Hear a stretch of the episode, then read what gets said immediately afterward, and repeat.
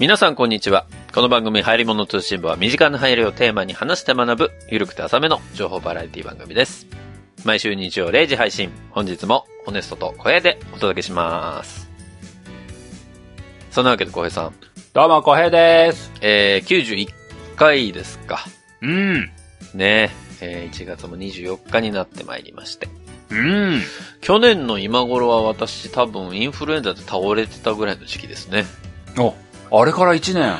本当にインフルエンザだったんだろうかって今思う。俺は結構早々にコロナにかかってたんじゃないか疑惑もあるよね。あんな、だって年末からさ、もう2月3月ぐらいまで俺ずっと鼻声で咳出ててみたいな。そうだね。ワンクール鼻声青年だったね。どれが俺の声かわからなくなる事件あったんだから。そうだね。ホネストの本当の声はどれっていう。いやだから時期的にもさ、ちょうどその時期だったし、まあ、そうだね。そう。まあわかんないわけですけれども。うん。まあでも今年は幸いなことにそもそも会社に行ってませんから、そうだね。ちょっと喉痛いなっていう時ありますけど、もうそれもね、なんとかすぐ収まるような感じで、日々過ごしてますけどね。うん。うん。まあそんなわけで、まあ寒い日があったり、ちょっと春めいた日もあったり、そんなあ日でございますけれどもね。うん。この前ね、うん。収録をした後に、ちょっとツイッターで一つやりとりしたことがあったんですけど、リスナーさんと。はあはあ。毎度で申し訳ないんだけど、ブレンのさ、うん。応募100件到達しましたって言ったじゃん。うん。で、そのブレンのお話をした時に、うんロボットではありませんにチェックを入れないと届きませんよっていう話をさせていただいたじゃない？はいはい。で、その時にさ、そのうんツイッターでいただいたのは、ロボットではありません、チェック入れてなかったかもしれないですっていううんうん。連絡が来てね。うんうん。ああ、すいません、届いてませんっていう話をした時に、うんもしかして10周年のお祝いコメントとか、そのブレンの応募ってしていただけましたかって聞いたら、うん。したと。なるほど。で、それはこちらに届いてないので、その100本の中にちょっと入りませんでしたって話をしたんだけどさ、うん。これ、他にも、もしかしたらいるのかなと思って。まあ、可能性はあるよね。だから、ちょっと募集のやり方は僕ちょっと間違ってたなと思って、一つ。はあはあ。あの、来た方は、ちょっとお便りをこう読むのは遅れるかもしれないけど、どの方から届きましたっていうのは、その都度言っておくべきだったなっていう反省をね、うん。しました。何の話だ？終始真面目じゃないか。ホネストか。何その話 いや、骨そうだわ。1から10までホネストだったぞ、今。いや、だからせっかく打っていただいたのに、なんかこちらに届いてないよっていうのちょっと申し訳なかったなと思ってね。ぜひなるほどね皆さん、ちゃんとね、あの、ロボットでありません。すいません、チェックし入れてくださいっていうお話ですよ。うん。そして、まどろっこしいなと思ってロボットじゃないですチェック外しました。あ、外したんだ。もうなんかもうこの、このやりとりいいやと思って外しました。ということで、ロボットでありませんチェックはなくなったそうなので、なくなりました。皆さんそのまま送ってください。うん。まあそんなわけでね、今日は91回でございますので、うん。私が持ってきたお話になるわけなんですけれども。うんうん。まあどんな話しようかなといろいろ考えたんですが、はいはい。えー、先日ね、うん。ジャパンポッドキャストアワード2020の、おうおう。えー、選考対象が発表されたじゃないですか。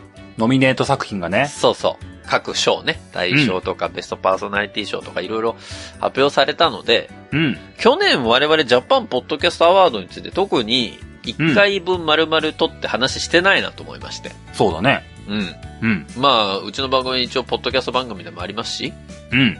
まあ今年2020も発表されたというところもあって、一応まあ、ポッドキャストの中では流行りなんですか？かと思いまして。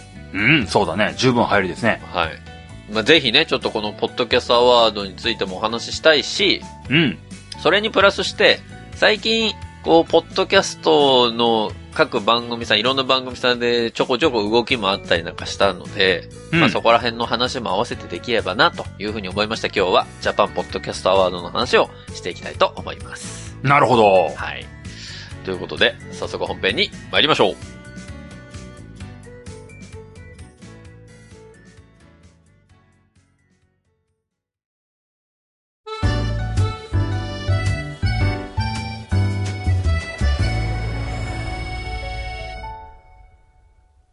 聞きの皆さんはもう、投票はしていただいたんですかね？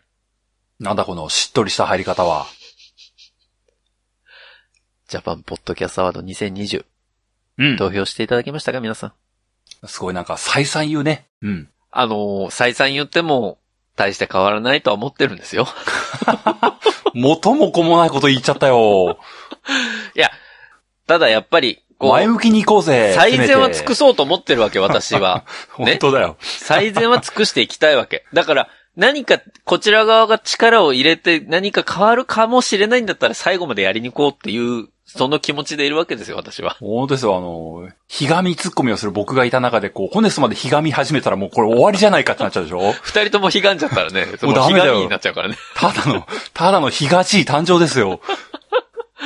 いや、というわけで、今日はちょっとジャパンポッドキャストアワード2020についてうん。話していこうというふうに思うわけなんですよ。はいはい。で、皆さん、これお聞きの皆さんは、ジャパンポッドキャストアワード、どれぐらいの方がね、実際にこう、そのサイトを見られて、うんうん。まあ、注目されてるかというのはわかりませんけれども、そうだね。冷静に考えたらそうだね。うん、そう。ポッドキャストには、の番組には興味あるけど、うん。アワードは別にいいやって思ってる人も絶対中にはいるはずじゃないですか。そらそうだわな。そらそうだわ。そもそも、ポッドキャストというものはですよ、うん。自分が好きな番組聞きゃいい話なんで、まあまあまあ、そ、まあ、そまあそら、なんだってそうだ。そう、リスナーからしたらそうじゃない？うん。で、それはそれで自分の好きな番組聞き続けようっていう方がいても当然だし、うん。こういったアワードみたいなところで新しいね、番組さんを発掘していこうっていう方もいらっしゃって当然。というわけでございますのでそ、りゃそうだ。まあそんな中で開催されたこのジャパンポッドキャストアワード2020ですよ。うん。で、これの経緯っていうのを、今まではね、ほら、オープニングトークで、あ？なんか、始まったらしいですね、みたいな、いい加減な取り上げ方しかしてこなかったじゃないですか、去年。ひがじめ。去年ねもそれはそれでちょっと、面と向かって相対してないなっていうふうに思いまして。う、車に構えちゃって。そう。車に構えてなんか、俺たち別に、そんな関係ないけどみたいな 感じで、結局何にも、箸に棒にもかからないっていう、ものすごい恥ずかしい思いをしたんですけど。うーん、そうですね。まあそれであれば、2019年から始まったこのジャパンポッドキャストアワードっていうのを、うん。まあ改めて振り返りつつ、はいはい。今年はどういう風に進んでいくのかっていうところをちょっと取り上げようかなという風に思いまして今日お話をさせていただこうと思ったわけなんですよ。なるほど。なんか真面目な話だね。そうですよ。これだって、ポッドキャストですから、これは。どこで小ボケをかますかいいのか全く今想像がついてないぜ。別に、うちの番組小ボケ絶対必要ってわけじゃないからね。ええもう、ホネスト会の時は僕はひたすら小ボケをかますだけの役だからね。いや、本当に、どの方面から小ボケ来るかわかんないから、俺、それどうやって打とうか毎回困ってんだから、これ。怖え、みたいな。まあ、そんなわけで、えー、そもそも、これ2019、2020とありましたけれども、ジャパンポッドキャストアワード。うん。今年で2回目。そう、今年で2回目なんですが、ジャパンポッドキャストアワードというものは、どういうものかっていうのを、まず説明しますよ。あ、お願いします。どういうものなんですか？で、このジャパンポッドキャストアワードのコンセプト。まあよく言いますよね。サービスを立ち上げるときにはコンセプトが重要だっていうね。そうだな。企業でね、働いていらっしゃるサラリーマンの方々はよく聞くワードだと思いますけど。まあ別にこうね、はやつとかね、あの、そういうポッドキャスト番組でもなんか、紹介文的に書いたりしましたからね。そうある話ですよ。それがちゃんと書いてあるので、うん。えー一応2020に書かれているものをちょっと読み上げさせていただきますよ。うん。どんなのが来るんだ？えーこれは、今、絶対に聞くべきポッドキャスト、見つけようっていうほうほうほこれがもう第一命題です。う。なるほどね。で、この Japan Podcast Awards は、うん。2019年秋に立ち上がった優良なポッドキャストコンテンツを発掘し応援する日本初のアワードで、うんうん。今回が第2回の開催となります。おめでとうございます。はい。で、今絶対に聞くべきポッドキャストであるとか、うん。もっと世の中に知られるべきポッドキャストというのを、うんうん。日本の音声コンテンツプラットフォーマー各社協力のもと、発掘してですね、うん。新しいポッドキャストの可能性を見つけられる、ビビッドな感性を持つ選考員が選考しているアワードなんですよ。なるほどね。で、去年、2019年はどうだったか。ここからはね、2019年の説明まずさせていただきますけれども。はあ、さっきのは2020。そう、2020年の一応説明文ね。なるほど。で、そこからちょっと2020年の各章がどうなのかっていう説明に入っちゃうので、うん。その各賞がどういうのかっていうのを今年を説明する前に去年の説明しとかないとちょっとわけわかんなくなっちゃうと思うんで。ああ、なるほどね。で2019の話をすると。そう。で、2019年のこのジャパンポッドキャストアワードはどういうものだったかというと、うん。えーやり方としては、ご自身でポッドキャストをやられてる方でもいいですし、うん。えーそのポッドキャストを好きで聞いていらっしゃるリスナーさんからでもいいんですけれども、うん。まあ、どちらからか、このジャパンポッドキャストアワードに対して、エントリーというのを一番最初にしたんですね。次戦でも他戦でもいいから、そうですエ。ントリーしてくれなさいと。えーこのジャパンポッドキャストアワードに先行してほしい番組っていうのがあったら、もうみんなから募集しますという形で募集をかけたわけなんです。あれだ。あの、学級委員決めるときと同じ話だ。あ、まあそうですね。次戦でも他戦でもいいですよーって。そうそう。手挙げて、何々くんがいいですでもいいし、僕やりますでもいいんですよ。山田ホネストがいいです。山田ホネスト、山田ホネストがいいです。山田ホネストくん。おい、山田ホネストお前も立候補しろよ、みたいな。そう。そういうことです。それで、まず黒板に書かれるじゃないですか。山田ホネスト。山田本です。ね立候補者1。えせいせいせいせいせいせいせいせいせいせいせいー、正書きすぎやよ、それ。過半数超えましたね。いや、一人しか立候補してないじゃん、それ。山田ホネストくん。学級委員に就任おめでとう。なんでちょっと議会みたいになってるのそれ。山田骨スくん、みたいな。違いますからね。そうやって、まあ、学級委員決めるみたいに、まず、みんなから、どの番組を対象として、えー選考してほしいかっていうところを集めたわけですよ。じゃあまあ、山田ホネスト以外にも上がってくると。はい。いろんなね、いろんな番組さんが上がってくるわけです。骨川ホネストとか、佐藤ホネストとか、鈴木ホネストとか。全部ホネストじゃないか、それ。しかもなんで名前が全員同じなんだよ。まあそういうわけで、うん。去年はね、そのうんエントリーされた、あー番組さん821作品あったんですが、ほうほうほその821作品の中から、2019年のジャパンポッドキャストアワード大賞という賞と、う。うん。それに協賛をしていた Spotify。ありますね。Spotify さんの賞。この二つの賞を決めるっていう賞だったんですよ。すごい大量に応募作品がある中から、二つの賞を決める。そう。そうです、そうです。なるほど。で、対象に関しては7名の選考員がいらっしゃいまして。はいはい。まあその方たちが投票して決めるっていうことになるんですが、うんうん。この7名の方は、決してこの、ね、エントリーされた821作品全部を聞いて決めるというわけではなく、うん。821作品の中のその番組については、えーまず、この運営しているスタッフの方々が全部聞いて、番組を。うん。で、一次審査というのを経るわけなんですね。はいはい。で、一次審査で選ばれるのがまず20作品あると。うん。まあ、ノミネートですよ。最終選考に進むノミネート作品が20作品選ばれると。うん。で、その選ばれた20作品を先ほどの7名の方で聞いていただいて、で、その20作品の、まあ、優劣を決めて投票してもらったその総合点を、えー集計しまして対象を決めるっていうことをやるのがこの19年の対象の決め方だったんです。なるほど。で、Spotify 賞は、もう完全に Spotify さんのオリジナルで、Spotify として、これ、あ、この番組いいなっていうものを選出すると。うん。だから実行委員であるとか、その、選考委員の方々、7名の選考委員の方々は、Spotify 賞は選ばないという。はいはい。まあそんな形で、えー進行しまして、うん。2つの賞をね、その20作品で奪い合うということになりましたよ、2019年は。なるほどね。で、我々流行り物通信部で行くと、うん。まあありがたいことに2019年の推薦作品という、まあエントリーには至らなかったんだけれども、まあ最後までちょっと悩みましたというその推薦作品に選んでいただきまして。そうだね。ノミネートからは漏れたけれども。はい。まあ多少は見るとこあんじゃねえの？みたいな感じのとこにひょこっといたね。そう、ギリギリのところでね、選んでいただきましたけれども、ねえ、うん。まあそれで20作品選ばれまして、去年は大賞も Spotify 賞もどちらも古典ラジオさんがはいはい。ダブル受賞されたという、まあそんな賞だったわけなんですよ。素晴らしいね。立派な、なんかすごいよね。ダブル受賞って本当すごいよね。すごいですね。うん。まあでもコンテンツを聞いて納得しますし、あとはこの準備の力の入れようもやっぱりすごい番組さんなんで、古典ラジオさんは。そうなんだろうね。まあ、対象を取られたのも納得というような感じ。まあ皆さんが思ってるところかと思いますけれども。これが2019年のジャパンポッドキャストアワードだったんですよ。なるほど。ここまでが去年の話。はい。ただ一方でね。一方で？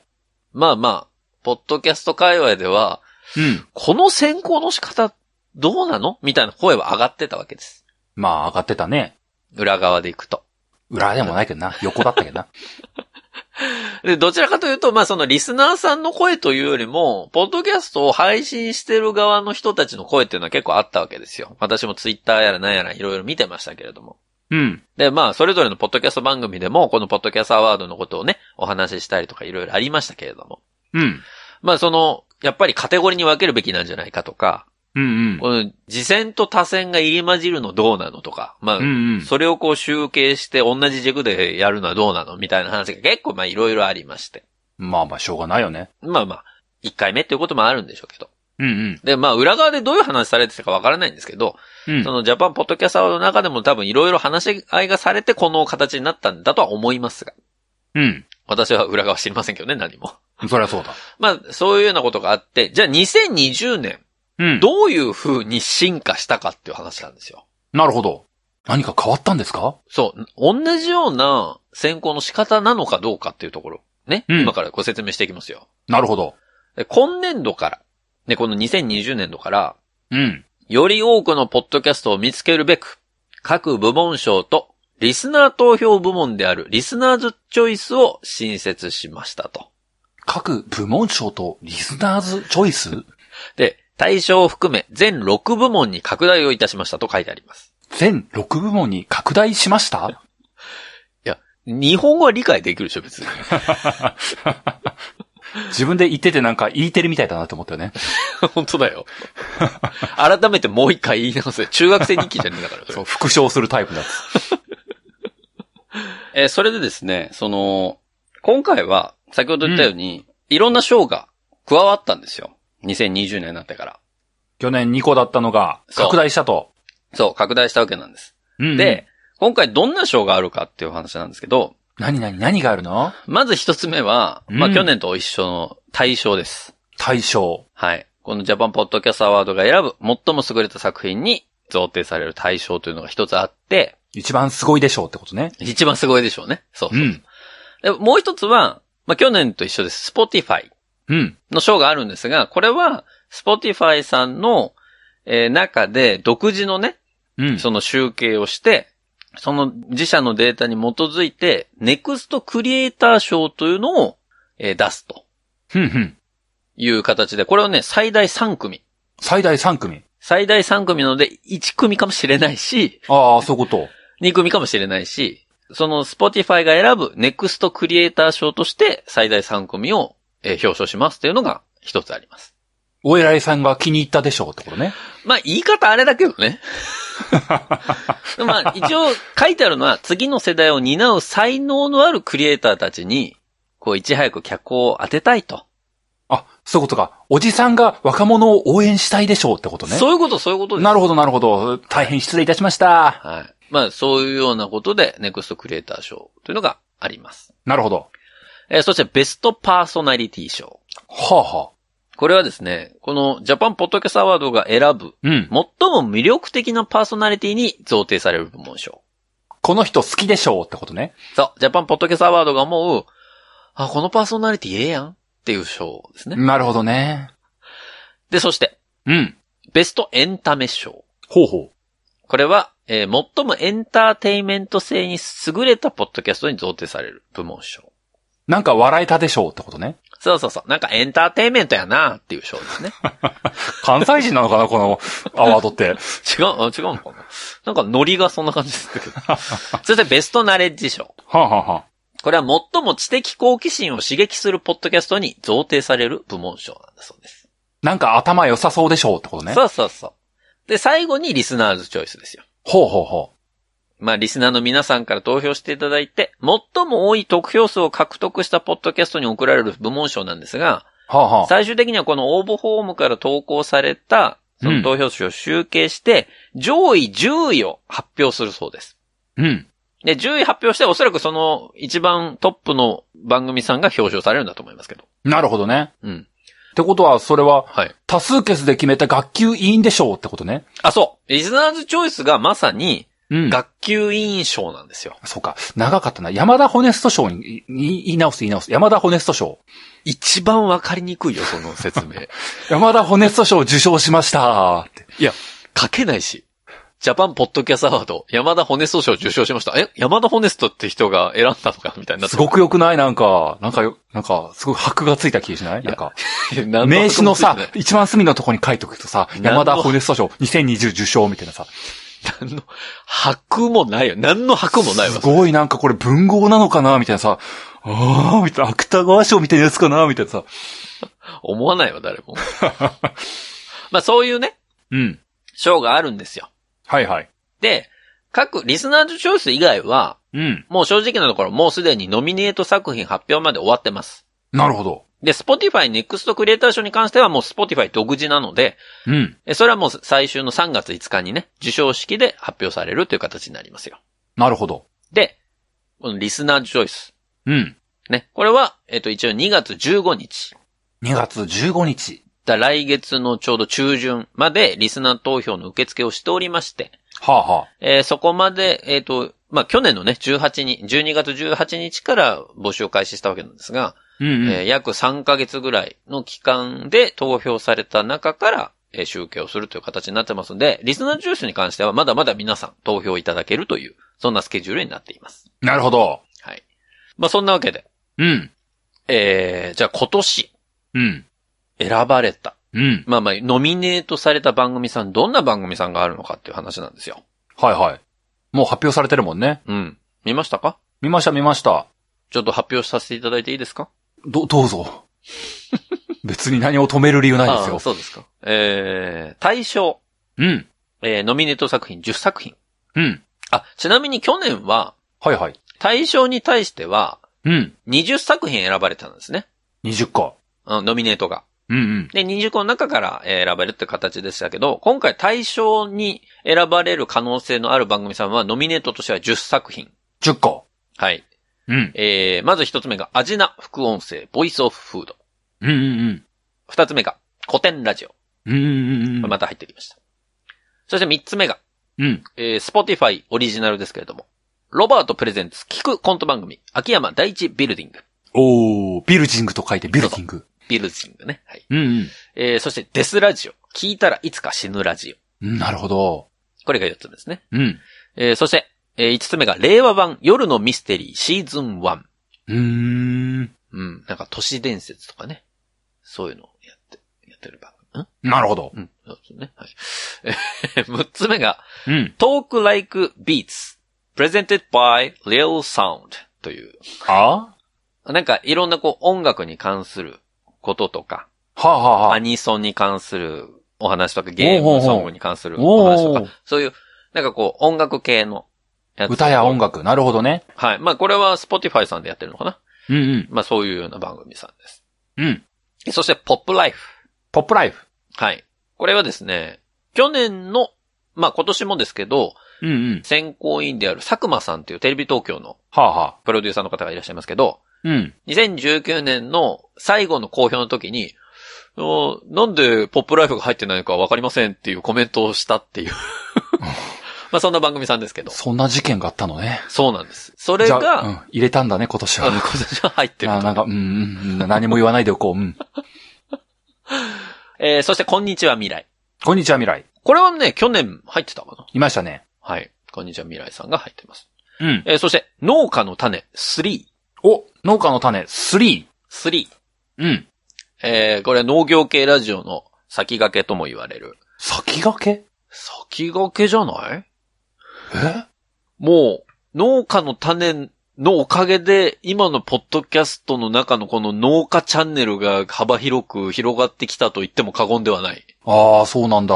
そうなんですねそうなん。よい一時期なんか農家の種ともう一番組ぐらいしか農業系なかったらしいんですけど。あれでしょ？あのー、なんだっけ？A ノートサブカルの前の番組でしょ？あ、前身番組でしょ？ょうん、そこまではなんか聞いたよ。そうです。あの、ノートサブカルさんも後で出てきますんで、まあそれは あれなんですけど。うんうん。まあ農家の種、まあ鶴ちゃんがやってる番組ですけど。うんうん。えー、農家の種さんが入っていると。うん。えー、そして、朝日新聞ニュースの現場から。おうおう。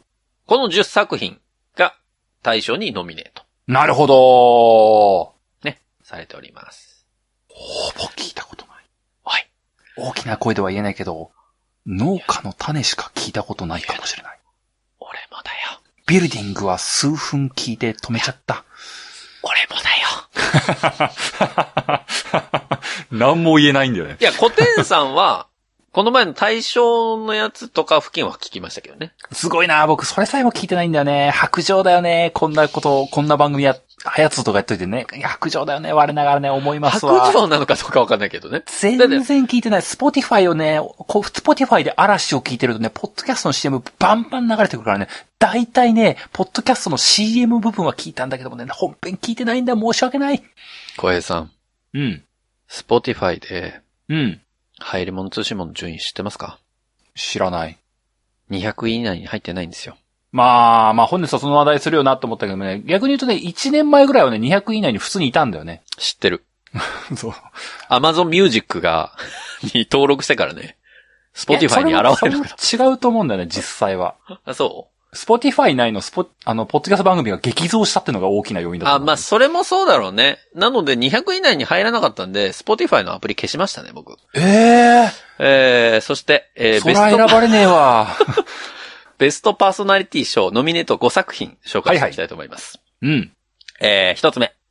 ゆとりは笑ってバズりたい。おゆとばずさんじゃないおめでとうか。ございます、ゆとばずさん。おーまあ、向こうの番組さんはうちの番組なんか到底知らないでしょうけども。まあまあ知らないわな。えー、ゆとばずさん、えっと、去年の我々と同じ推薦作品だったんですよ。いやー、聞いてる番組が入ると嬉しいね。いやー、入りました、ゆとばずさんが。まあ聞いてるっつっても、ゆとばずさんも更新頻度多すぎて聞けてない方が多いんだけどな。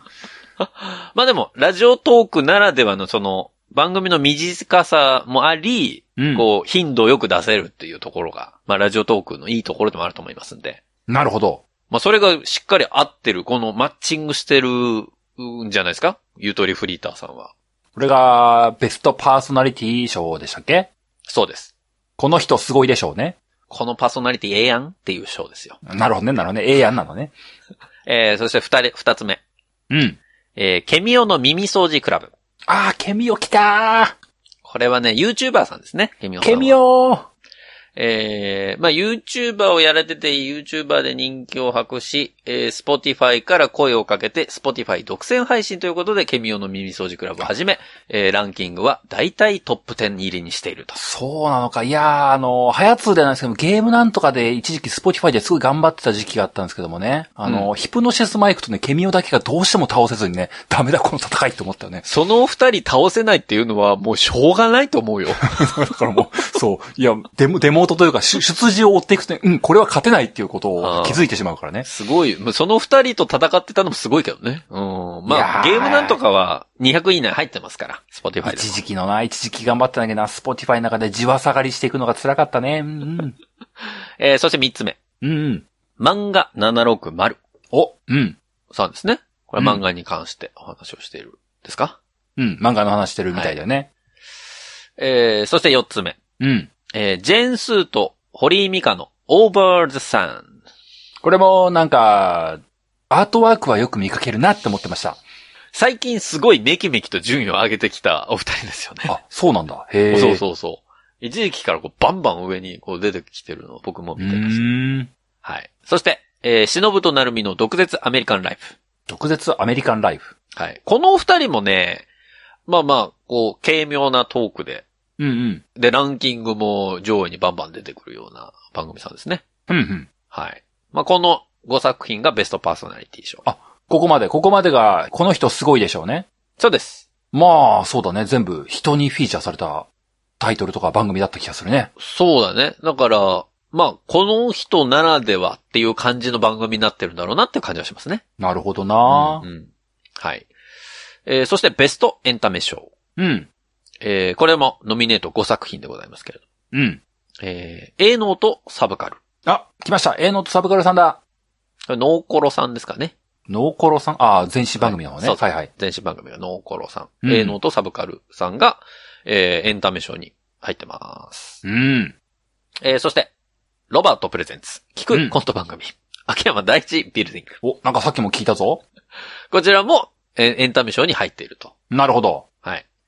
はい。えーそして、令和版夜のミステリーシーズン1。あこれもなんか聞いたぞ。こちらも入ってると。じゃあ大賞とダブルノミネートされてるってことね。そうそう。ダブル受賞の可能性もあるってことですね。ああ、そこダブル受賞もあり得るのか。なるほどね。もちろん。えーそして、UK vs US Fancy and English Battle。あ？これは、イギリスとアメリカのこのイングリッシュバトルみたいな。あー、英会話系なのかな？まあ、そうでしょうね。Fancy and English Battle って書いてあるからね。もうなんか発音が良すぎてわかんないね。えーそして、別冊アフターシックスジャンクション。お TBS ラジオって書いてありますけど。あれじゃないですか。サブカル系というかゲーム系じゃないですか。はい、そうです。うんこのこの、この5作品がエンタメ賞です。うん。えーそして、ベストナレッジ賞。お、ナレッジ賞。なんか頭いいじゃんやつね。そう。なんか頭いいじゃん賞。ノミネート作品5作品。うん。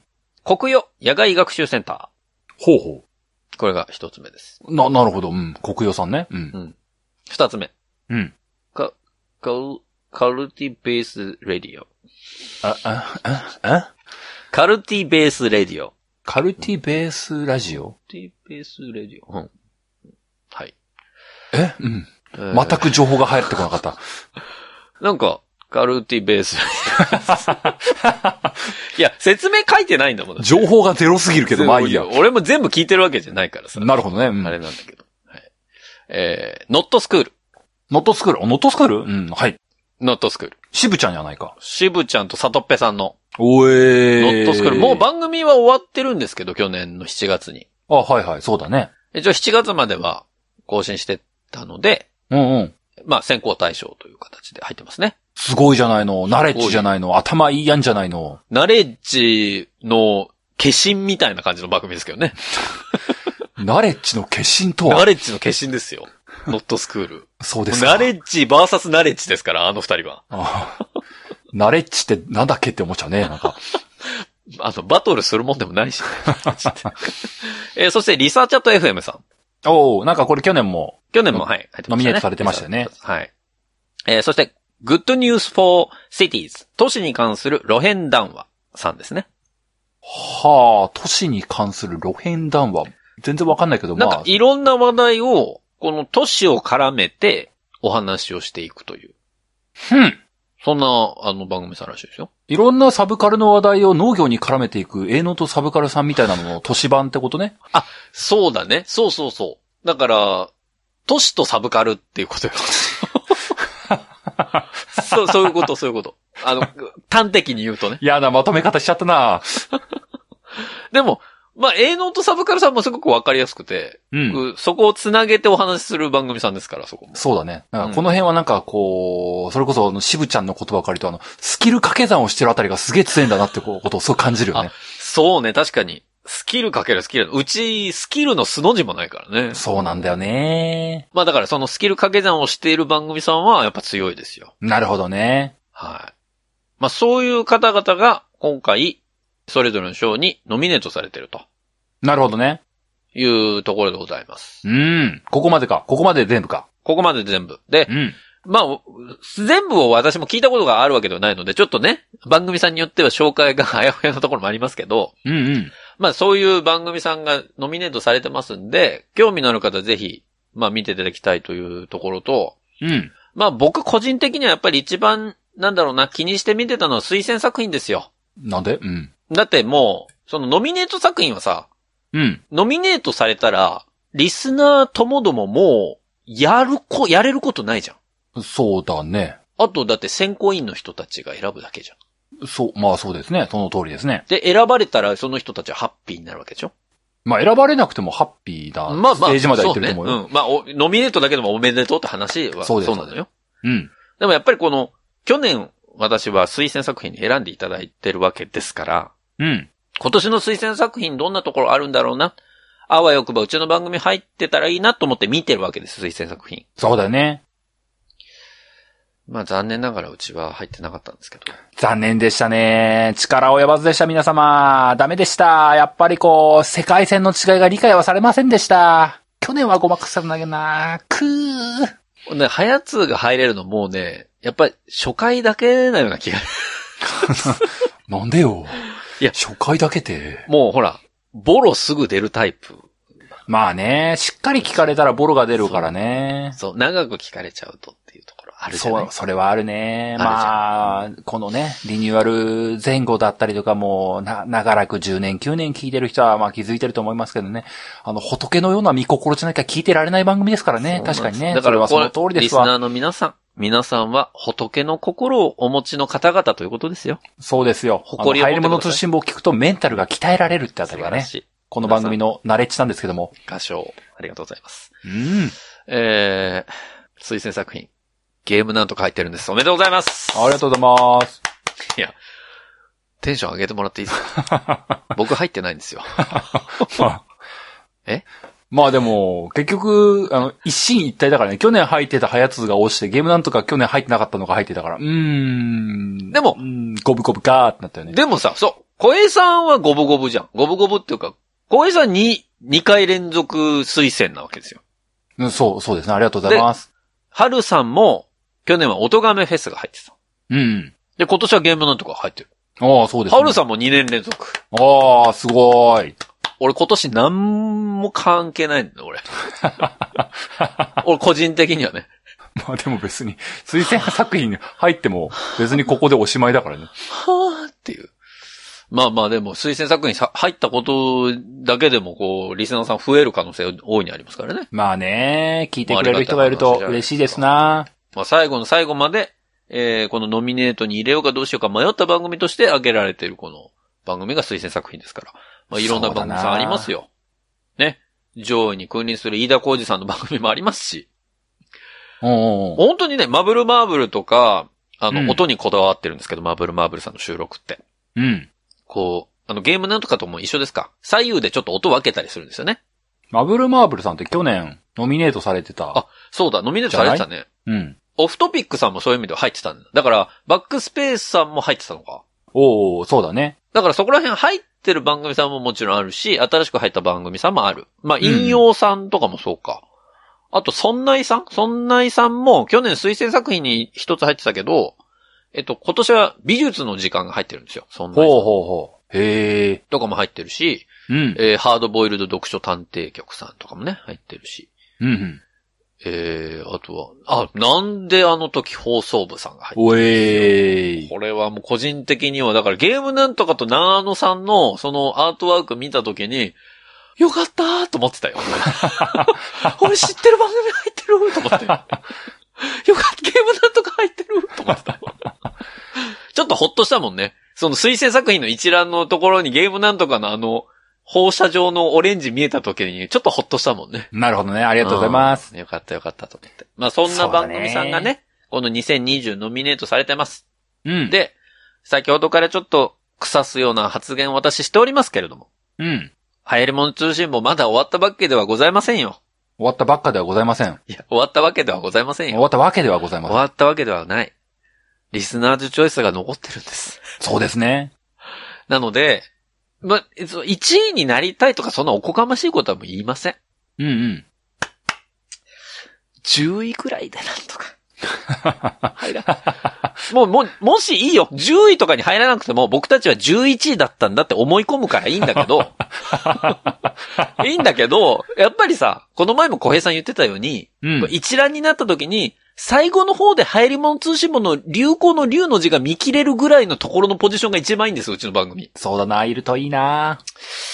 なので、リスナーの皆さん、もうすでにね、他番組さんに投票したとか、ああいう方々はもう、それはもうその番組さんを応援していただければいいです。うんうん。まだ投票をしていない、そこのあなた、うんあなたに直接話しかけてますよ。そうなのか？ジャパンポッドキャストアワード2020の、ね、リスナーズチョイスのサイト行って、流行り物通信簿って書いて、なんかあの、推薦理由は、あの、必須じゃなかったから。年とね、性別、あとメールアドレス書いて、投票ボタン押して、お願いしますよ。なんで語りかけたの？なんか脳に直接語りかけられてなんか、う、う、うわってなったね。あーって、あーってなったよね。多分今ので購読解除ね、ね、20件ぐらいあったあー、ははははははは、減ったまあそんな、えーこんなんでございましたけれども、ジャパンポッドキャストアワードについてね、今日お話ししてまいりましたけれども。まあまあ、せっかくなんでね、あのー今日のポッドキャストの、なんだ、あの、エピソードメモというか概要欄、概要欄のところにリンク貼っとくんでね、そこをクリックしてもらえれば多分投票できると思います。ぜひぜひお願いしたいと思いますよ。そして、今日ご紹介した番組さんもそうですし、うん。まあ私個人的にはやっぱりね、うんちょっと残念だったなっていうのは、もう他の聞いてる番組さんが入ってないっていうところもありましたしね。ゆとたわさんな？ゆとたわさんは僕は絶対入ると思ってたの。どんぐりたんな？入ると思ってたっていうか、入って欲しかった。どんぐりたん入んなかったな。どんぐりたんもね、どんぐりたんって言うな。どんぐり FM さんも、入って欲しかったなそうだな。だからもう、心の中ではもう入ってるよ。俺たちの心の中には。アワード。ホネストポッドキャストアワードの中には入ってる。なんも嬉しくないと思うけどな。な、なんだこの締め方っていう。まあ皆さんそれぞれの、ジャパンポッドキャストアワードもいいけれども、うんこうリスナーさん皆さんのポッドキャストアワードに入ること、それが我々の目標でもありますから。うん。ぜひね、皆さんの好きなポッドキャストをこれからも聞き続けていただきたいなということで、今日のお話とさせていただきます。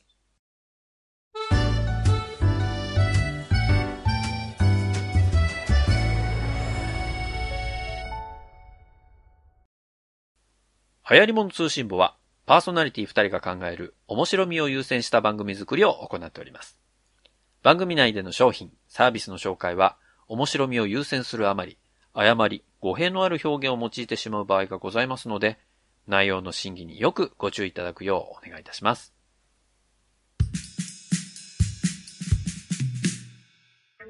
はい、エンディングです。うん。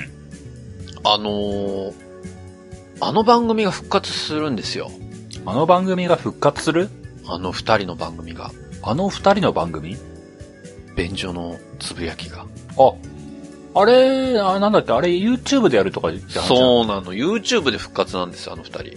そうなんだよな。見づれえなって思っちゃったな。まあ、ポッドキャストをね、中心に聞いてると YouTube ちょっと見づらいけどね。そうなんですよね。そうそう、それあるけど。普通に、あ YouTube で復活するんだって聞いて、あの、過去回のあの、あれ、追加で買っちゃった。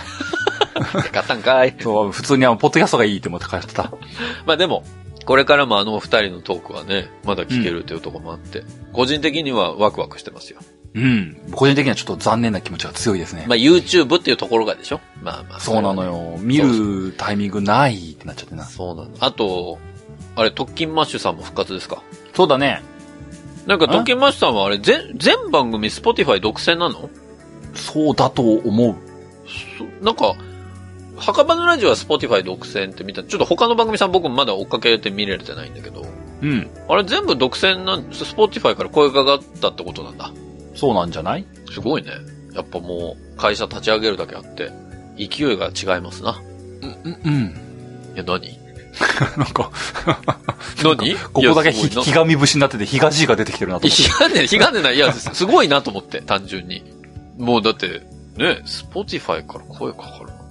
うち、どの番組からも声かかってないからさ。いや、でもだって、普通に、あれでしょ、墓場のラジオ前年ノミネートもされてて、あのーまあ、大賞受賞とかなかったけども、ある種、アワード自体に夢がある話だなと思わせる要因なんじゃないそうだね。じゃあ全然また、ナレッジとナレッジの戦いを見れるわけですね。なんかそれ褒め言葉になってるのかちょっと不安なんだよね。めちゃめちゃ褒めてんのよ、俺。そうなんね。そうなんだ。まあ、そんなわけで、いろんな番組さんが復活するってところもありますからね。うん。ぜひ、皆さん、なんかもうの、その、特勤マッシュ会話すごく、ツイッターでも盛り上がっててね。そうだね。うん。いよいよ。いやー、いやなんか、登っていく様というかね、あの、この言葉を使うとまた語弊が生まれるんだけど、駆け上がっていく様を見ているようで、素晴らしいですね。駆け上がりラジオ、もう、2年も沈黙しとるんや。そうなのよ。どうしてもね、あの、駆け上がりって言葉がなんか普通に使えなくなっちゃって今、なんか後悔するよね。右肩上がりでね、こう、坂上り流の坂道を上がっていく様をどうやって駆け上がり以外の単語で、あの、表現すればいいのかわからないんだよ。駆け上がりしかないもんな。まあそんなわけで。いやいや、いろんな番組さんがいろんなところに出てきる時代でございますよ。うんうんま。あそれもね、楽しんでみながら、入れ物は普段通り、これからもやっていきたいというふうに思いますよ。そうですね。まあそんなわけで入れ物通信簿では皆さんからのお便り募集しております。うん。お便りは番組ホームページ内のお便りフォームからお送りください。番組ホームページは入り物通信簿で検索するとアクセスいただけます。また、ツイッターをご利用の方は、ハッシュタグハヤツを使ったツイートも募集中です。皆さんからのメッセージお待ちしております。うん。そんなわけで、ハリモン通信簿第91回は以上でおしまいです。また次回お会いできればと思います。お相手は私、ホネストと。小平でした。さあ皆さん次回までごきげんよう。さようなら。また来週